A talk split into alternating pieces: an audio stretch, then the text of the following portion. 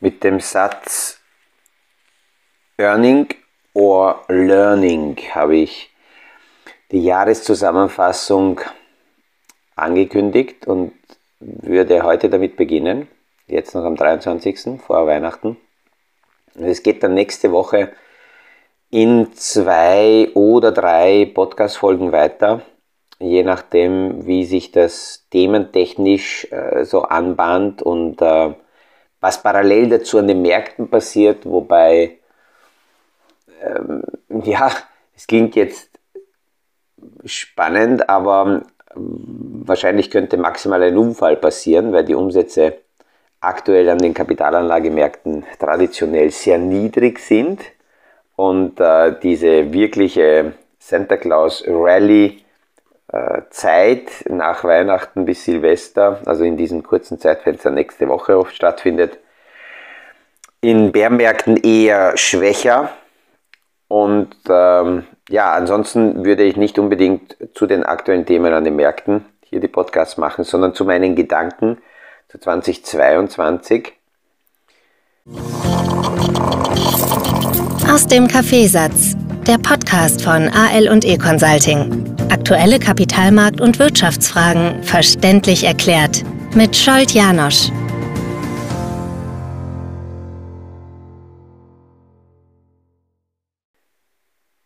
Ich würde auch immer wieder dazwischen äh, dazu anregen, dass die, äh, dass die Podcasts gestoppt werden, damit jeder für sich so ein paar Gedanken auch selbst äh, hochwerfen kann und wir ja quasi das testen können, wie wir zu den unterschiedlichen Themen denken. Das kann manchmal gleich sein, es kann aber auch völlig, völlig anders sein, das ist egal.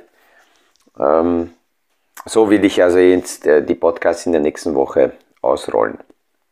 Ich würde so Schlagworte aufwerfen wie, wie was waren die Tops für jeden einzelnen 2022, äh, was waren die Flops, wer waren die Helden, wer waren die Schurken. Und das erste wäre gleich so die Frage, ich habe sehr lang darüber nachgedacht und ich glaube, das werde ich noch in den Weihnachtsfeiertagen mitnehmen. So die Frage, was, was hat mich wirklich so sehr bewegt, dass ich das als, als Zusammenfassung, als ein Wort für 2022 nehmen könnte.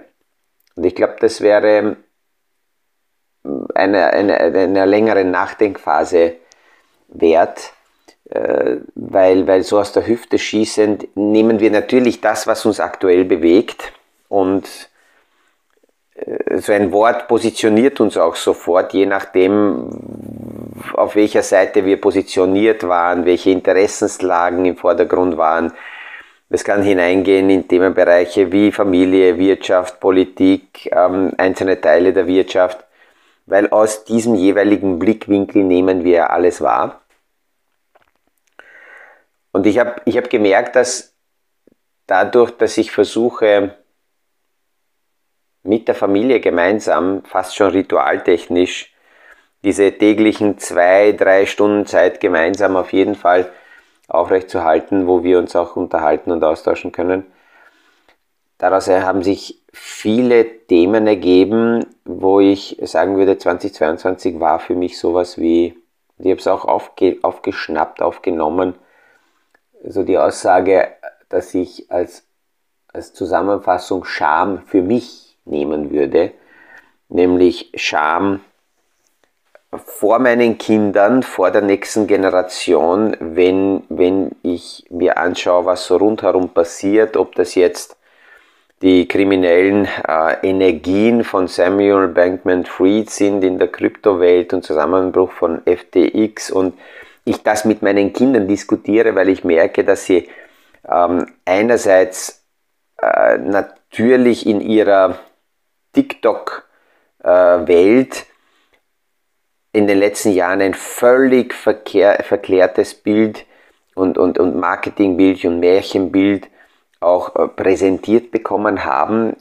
In Wahrheit haben sie beide, ob das jetzt die, die größere ist mit 19 oder der kleinere mit, mit 13, haben beide äh, in, den, in den vergangenen ein, zwei Jahren sehr viele Dinge so mitbekommen. Und das, das ist eine, kurz, eine zu kurze Zeit, die man als, als Beispiel nimmt, gerade wenn man sich mit Kapitalanlagen beschäftigt und seit Mitte 2020 äh, so, so das wahrnimmt, dann bekommt man ein völlig verzerrtes Bild, weil das nichts mit der Langzeitrealität zu tun hat. Aus diesem Blickwinkel war 2022 dann eine kalte Dusche, aber trotzdem die Realität, keine Ausnahme. Und ähm, äh, auch auf der politischen Seite die, die Diskussionen, die auftauchen hier im Europäischen Parlament, aber auch auf, den, auf Länderebene bei einzelnen Regierungen, wo es darum geht, wie, wie, wie erklärt man jetzt Korruption und die Motivation dahinter den Kindern, wie, wie, wie bespricht man das, wo ist die Grenze, wo dann wieder Aussagen auftauchen, ja, das ist nichts Neues, weil das war schon immer so und dann auch die Frage kommt, heißt das, dass, dass, dass das so weitergehen muss und dass wir uns das aneignen müssten, um in diesen Systemen zu überleben. Und ähm, deswegen habe ich also gesagt Scham, weil, weil, weil das die, die Themen, gerade wenn ich das mit den Kindern diskutiere, äh, oft Sackgassen sind, wo man merkt, ja, mit den bis jetzigen Modellen kommt man nicht weiter. Und da ist wichtig auszubrechen und es anders zu sehen. Und es ist auch keine Lösung bei den ganzen äh, Themen oder die Jets, die heuer aufgetaucht sind. Auch hier klarerweise Scham äh, vor den Kindern, welche Politiker mit welchen Geisteshaltungen, mit welchen mentalen Ansätzen ähm, hier entscheiden.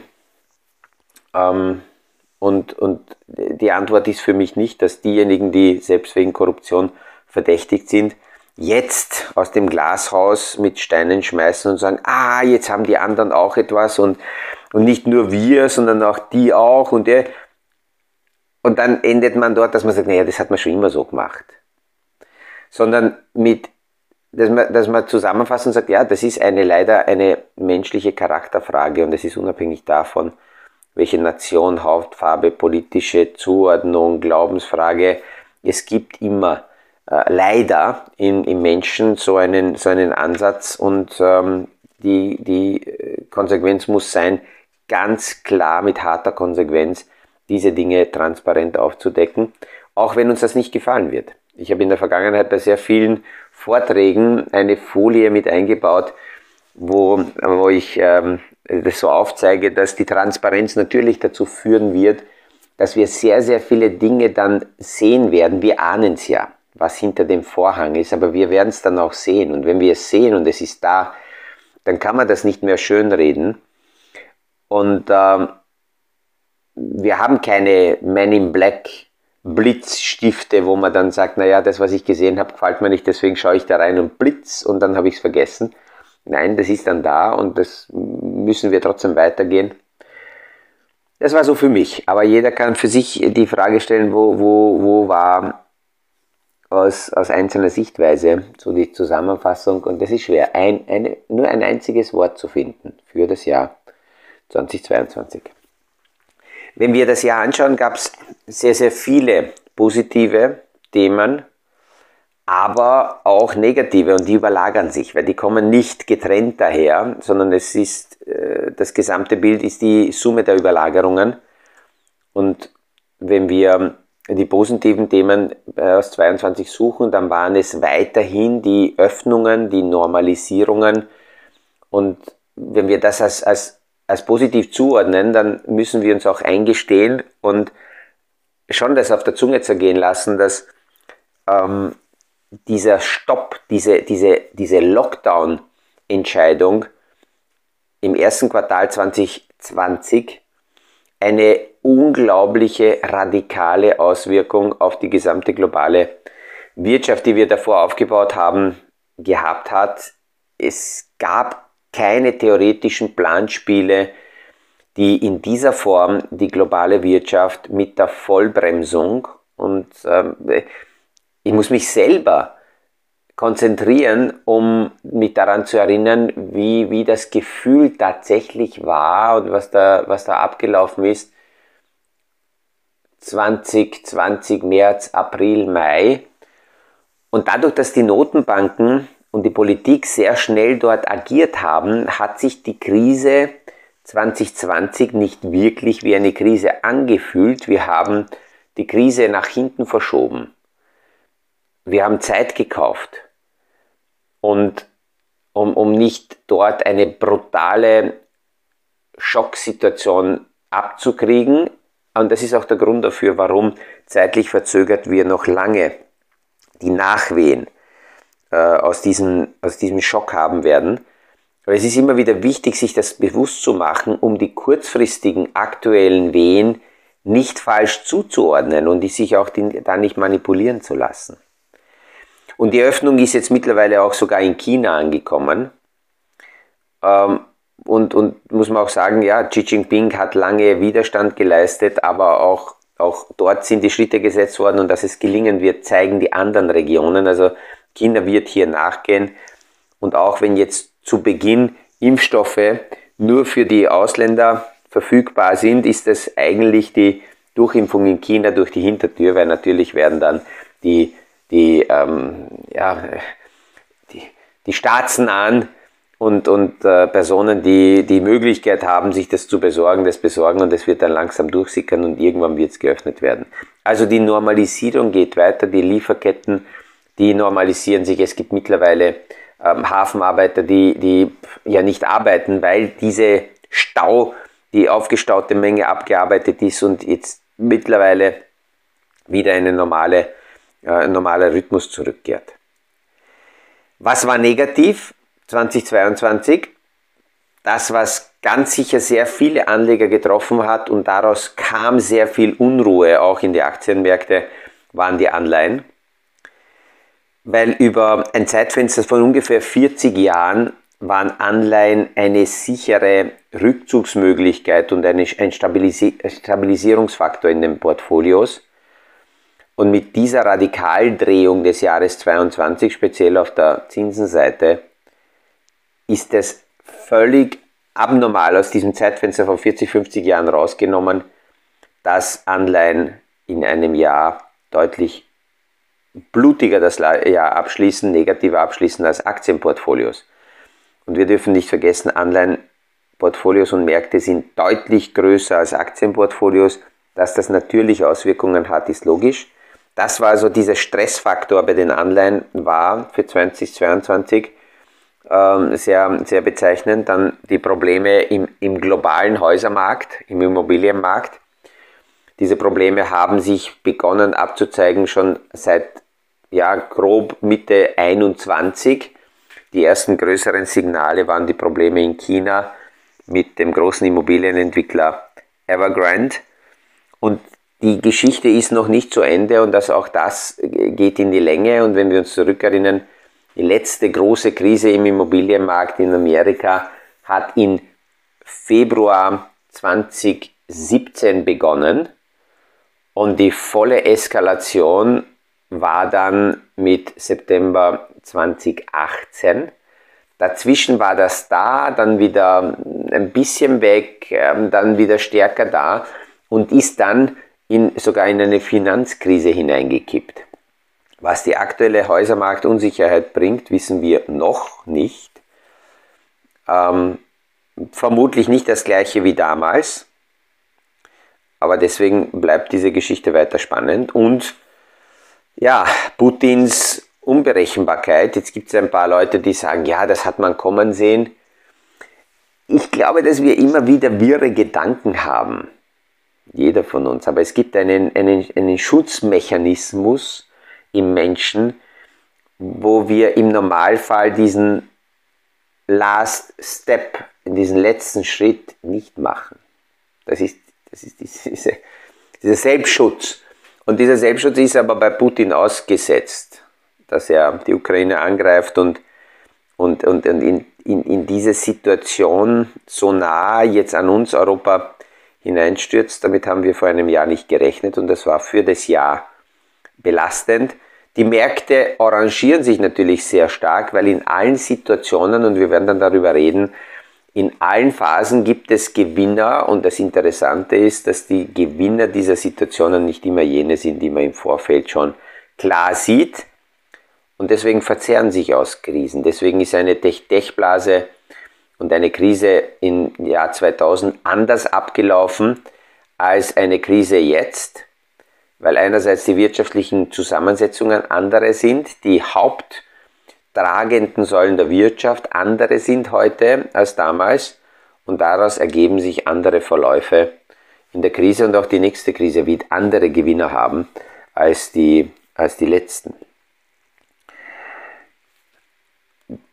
Das heißt, das, das war jetzt mal so das, das Wort des Jahres. Ähm, was das Wort des nächsten Jahres sein wird, ist wahrscheinlich so fühlen wir es derzeit, das R-Wort, die Rezession und wir werden da sehr viel lesen und das wird noch weiter uns beschäftigen, für medienseitig, weil natürlich Panikthemen sich gut verkaufen. Zwischen sanfter Landung und super schwarze, radikale Rezession mit, mit Komplettzusammenbruch werden wir alles sehen. Das Interessante ist, wenn wir das rein nur auf die Kapitalanlagemärkte umsetzen, dann ist es den, den Märkten fast egal. Da spielt eben eine mögliche finale äh, bestätigte Rezession nicht so eine große Rolle, weil die großen Investmenthäuser, Fondsmanager, Vermögensverwalter die Cashbestände im Laufe dieses Jahres immer stärker ausgebaut haben ein Unterschied zwischen einem Schock im Markt und einer langsam hineinsickenden ähm, äh, Unsicherheit ist, dass beim Schock, ähm, das ist vorbei und dann hat man das Gefühl, okay, von da geht es wieder rauf und normalisiert sich alles. Wenn das so salamiförmig langsam in den Markt hineinsickert und ein, ein Bärmarkt, so wie wir es jetzt sehen, immer wieder mit Erholungen versehen, aber so langsam es nach unten bröckeln ist, dann ist es einerseits nervlich aufreibend, andererseits bereiten sich da schon sehr viele Fondsmanager vor, so dass sie Cash-Positionen aufbauen. Und ich betone immer wieder, das heißt nicht, dass sie zu 100% aus allen aussteigen, sondern dass sie die Investmentquote von 80, 90% senken und dann irgendwann bei 70% sind und der Rest wird in Cash gehalten. Aber das wird ja nicht deswegen in Cash gehalten, um nie wieder investiert zu werden, sondern sie warten ab auf Signale, die dann daherkommen, um wieder einsteigen zu können. Und das ist gleichzeitig auch die Basis für sehr schnelle nach oben Bewegungen im Markt. Man spricht hier teilweise von sogenannten Pain Trades also Schmerz, Schmerztrades, Schmerzrallies, weil wenn sehr viele draußen sind in Cash oder sehr hohe Cash-Positionen da sind und die Märkte beginnen ein, ein nach oben zu drehen und eine bestimmte Dynamik bekommen, dann beschleunigt sich diese Dynamik, weil immer mehr und mehr in diese Märkte hinein wollen. Und ähm, das, das, das ist die Ursache dafür, dass auch in diesem Jahr, in 2022, immer wieder die Stimmung so schnell, so kurzfristig gedreht hat. Wir haben in diesem Jahr zumindest drei sehr starke ähm, Erholungsbewegungen oder, oder äh, Rallyes in den Märkten gesehen. Und das war das erste Mal so im, im, im März, Anfang des Jahres, dann eine sehr, sehr starke ja, Rallye-Bewegung äh, so ab, ab Mitte Juni bis, man kann sagen, Ende August und dann eine sehr starke Bewegung jetzt ab Mitte Oktober mm, bis, bis, bis eigentlich vor ein paar Tagen, bis letzte Woche die Notenbanker hier sehr aggressiv rausgegangen sind. Also diese Stimmungslagen drehen deswegen so schnell und das ist auch die Erklärung dafür, dass sehr viele schon in Cash draußen sind, dass obwohl die Stimmung negativ ist, die Kurse nicht stärker fallen, weil es weniger Verkäufer gibt. Aber gleichzeitig gibt es natürlich auch weniger Käufer und wenn wenige Käufer da sind, dann komme ich wieder zurück zu meiner ersten Aussage. Das ist das, was durchaus in so einer dünnen Phase passieren kann, dass dann bei weniger Käufern mit kleinen Nachrichten und kleinen Volumen Unfälle passieren, weil hier mit kleinen Volumen die Märkte bewegt werden können. Das haben wir auch im, im Sommer gesehen, nur da ist die Richtung nach oben gegangen mit wegen, wenig äh, Bewegungen. Für die wirklichen Value-Unternehmen, für Unternehmen mit soliden Geschäftsmodellen, mit soliden Produkten, mit guter Positionierung, ist die Frage der Rezession natürlich nicht völlig egal, aber grundsätzlich wurscht, weil wenn Ihre Geschäftsmodelle gut positioniert sind, dann gibt es keine Boomphase und dann gibt es nicht die Extrakäufer und dann gibt es nicht die extra Kursanstiege, aber die Modelle an sich sind stabil und können unabhängig von irgendwelchen kurzfristigen Wirtschaftszyklen trotzdem vernünftig arbeiten. Und hier wetten zu wollen, äh, was wird 2022, ähm, äh, 23 am besten sein, das ist deswegen schwierig, weil meist wir diese Wetten aufgrund der Vergangenheit abschließen oder machen. Und meist ist es so, das, was sich im vergangenen Jahr sich sehr gut entwickelt hat, wird als risikoärmer eingestuft, emotional, und da investiert man eher.